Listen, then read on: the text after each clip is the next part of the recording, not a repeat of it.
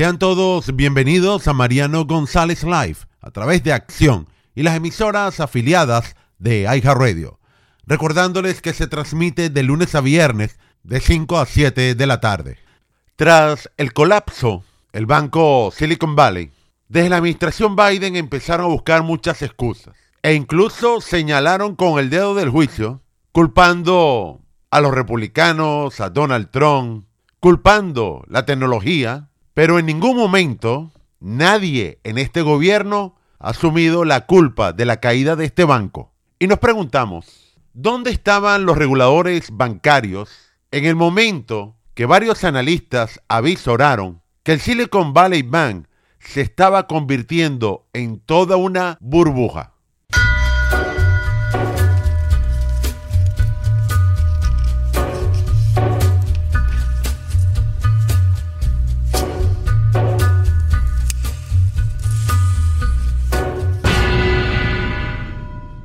Así que pasan los días, es sorprendente, no hay nadie responsable a nivel gubernamental del colapso de este banco, a pesar de grandes advertencias de personas, analistas en general, del mundo financiero. Unos voceros del gobierno llegaron a culpar la tecnología, el poder acceder al sistema bancario. Si vamos al Congreso, dan pena algunos legisladores en la Cámara Alta culpando al expresidente Trump y otros en la Cámara Baja a los republicanos. Me pregunto, ¿quién generó todas estas circunstancias? Usted y yo sabemos la estrategia de la Reserva Federal, las políticas fallidas de Biden, las comunicaciones de su gobierno nada transparente. El sistema bancario del país lo han cambiado en un par de años y los reguladores parece que miran demasiado hacia la izquierda.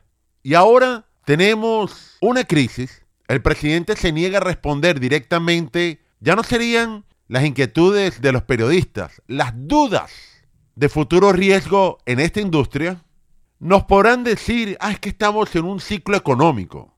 Pero hay una realidad en este mercado. Ese banco era toda una burbuja. Primero en la tecnología y segundo, lleno de depósitos. Toda la cantidad de dinero que usted quiera disponible en sus bóvedas. Mientras tanto que la cartera de crédito en el piso y a su vez explíquense pagando magníficas tasas de interés y beneficios a estos millonarios depositantes. Que por cierto, todos estrechamente ligados a las grandes tecnológicas. Pero usted y yo sabemos, en un sistema capitalista hay que tomar riesgos. Desde un pequeño negocio atendido por su único propietario como un gran inversionista, multimillonarios. Todos tenemos que asumir riesgos. Y ahora el gobierno federal se ha buscado una excusa que podríamos decir fuera de lugar para ayudar a todos estos capitalistas multimillonarios. Y precisamente con el dinero, como les he estado diciendo, del pueblo de los Estados Unidos. Ante un banco que colapsó, había muchas señales, los reguladores bancarios no hicieron su trabajo y se estaban aprovechando esos grandes inversionistas de recibir jugosas utilidades. Entonces, ¿cuál es el riesgo de un negocio? Me pregunto una vez más. Ah, si eres pequeño y te diriges a la quiebra, es asunto tuyo. Ah, pero eres un multimillonario, banquero, una gran corporación, no te preocupes. El cheque del gobierno federal está listo para salvarte. Y no sabemos si esta es la nueva tendencia en algunos bancos regionales, en la cual toman equipo de capitalistas de poco riesgo, colocan allí sus enormes cantidades de dinero, a cambio le dan un alto rendimiento y no tienen prácticamente una cartera de crédito que lo sustente. Es decir, eso se llama una burbuja, que solamente falta la aguja para que explote. Porque no soy banquero, pero se entiende que tiene que haber un equilibrio ideal entre depósitos y colocaciones de préstamos. Por algo se llama la intermediación bancaria. Es el balance de ese sistema. Y ahora nos dicen, ah, es que con un abrir y cerrar de ojos hay una corrida bancaria. Aquello que le ocurrió a Washington Mutual fueron 10 días y esto fue tan solo en 48 horas. Porque toda la industria bancaria está conectada con la alta tecnología y esa es la cultura en la cual vivimos, ¿cierto? Y sacando tanta tecnología, ¿cómo se puede llamar cultura clásica o de la era medieval que llega un grupo de señores del feudo y colocan su gran capital y después llega el pueblo a salvarlos? Ustedes me digan que hay gente allí con 10 millones de dólares en depósitos recibiendo una tasa de interés en la cual se tratara de otra moneda que no fuera el dólar americano, entiéndase, demasiado alta, el banco tiene un crecimiento impresionante en depósitos y los reguladores bancarios dónde estaban, me pregunto. Pero es más fácil. No, no, volvamos al año 2017 por allá, eso fue Donald Trump. Fueron los republicanos que levantaron todas las restricciones del sistema. ¿Y acaso no están vencidas esas órdenes ejecutivas? Si así es el caso. ¿O esa no les importó a Joe Biden anular como lo hizo con las anteriores de Trump? Y entonces tenemos que escuchar en nuestras caras que van a pagar más allá de los 250 mil dólares en garantía de depósito. Primero estamos, entiéndase, en un sistema capitalista, donde vuelvo y repito, usted, aquel, yo, etcétera, tenemos que tomar el riesgo inmediatamente cuando invertimos nuestro dinero o algún activo. O Resulta que las letras pequeñas dicen, si eres donante de mi partido político, si tienes conexiones en el gobierno y multimillonario, eso no se aplica para ti. Y ahora tenemos, irónicamente, otra vez el rescate para esta industria. Ya nos hablan inicialmente de 120 mil millones de dólares para un solo banco, superando, y perdonen por la comparación, todo el presupuesto del estado de Florida de un año. Nos dicen de manera bien demagógica, no, no, el gobierno, el pueblo de los Estados Unidos no va a pagar un solo centavo de ello. Ah, no. ¿Quién lo va a colocar? Lo vamos a sacar de la fortuna de grandes políticos de la nación. Ellos lo van a pagar. No creo que ese sea el famoso rescate que están proponiendo. Y encima no hay manera que el presidente responda ante esta crisis.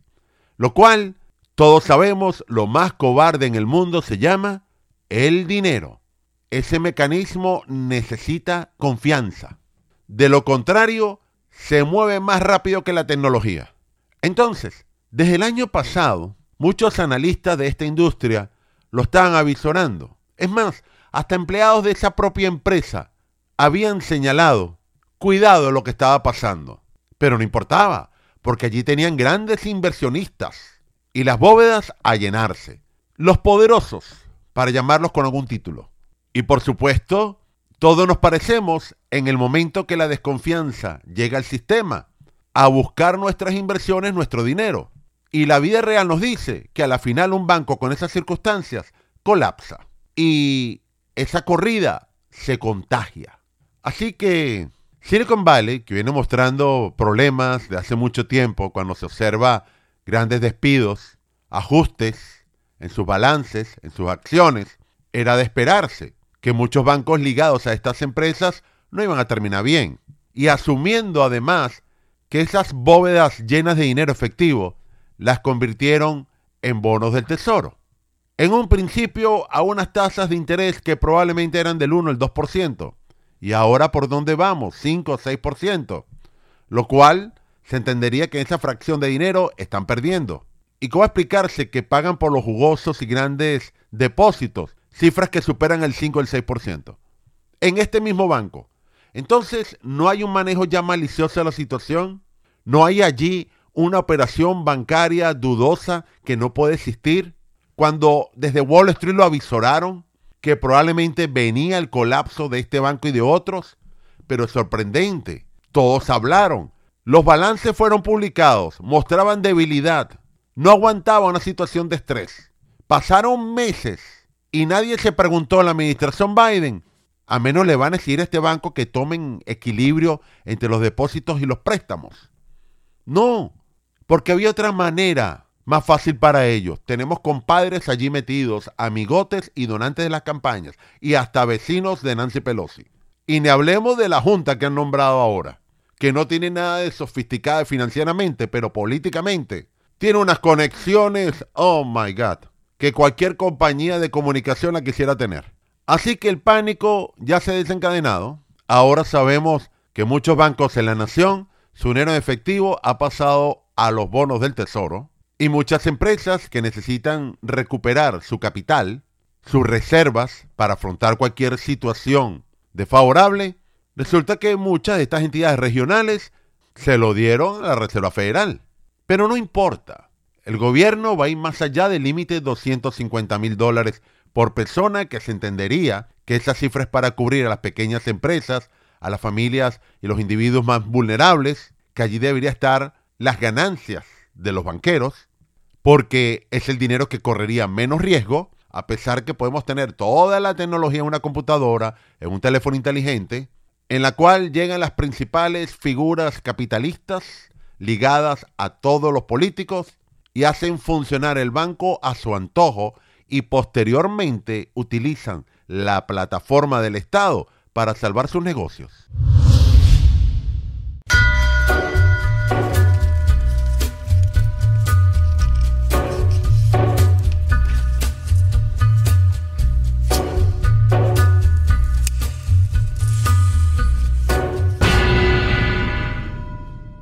Muchas personas pueden perder el Medicaid de emergencia sanitaria. Ustedes van a recibir una carta probablemente, por favor, en lo que ustedes reciban esta carta, llámenme. Pueden tener cobertura y con primas desde 0 dólares mensuales. Mi número 407-486-5658. De nuevo 407-486-5658. No deje pasar el tiempo. Está abierto un periodo especial para la inscripción de la ley de la salud en la cual puede obtener un seguro médico a bajo precio. Así que es el momento para revisar su plan de salud médico. Llame completamente gratis al 407-486-5658. Al 407-486-5658. Aproveche la oportunidad de un periodo especial de inscripción por tiempo limitado. Revise su plan, sus opciones. También podría calificar basado en cambios migratorios, miembros de familia, salarios y mucho más.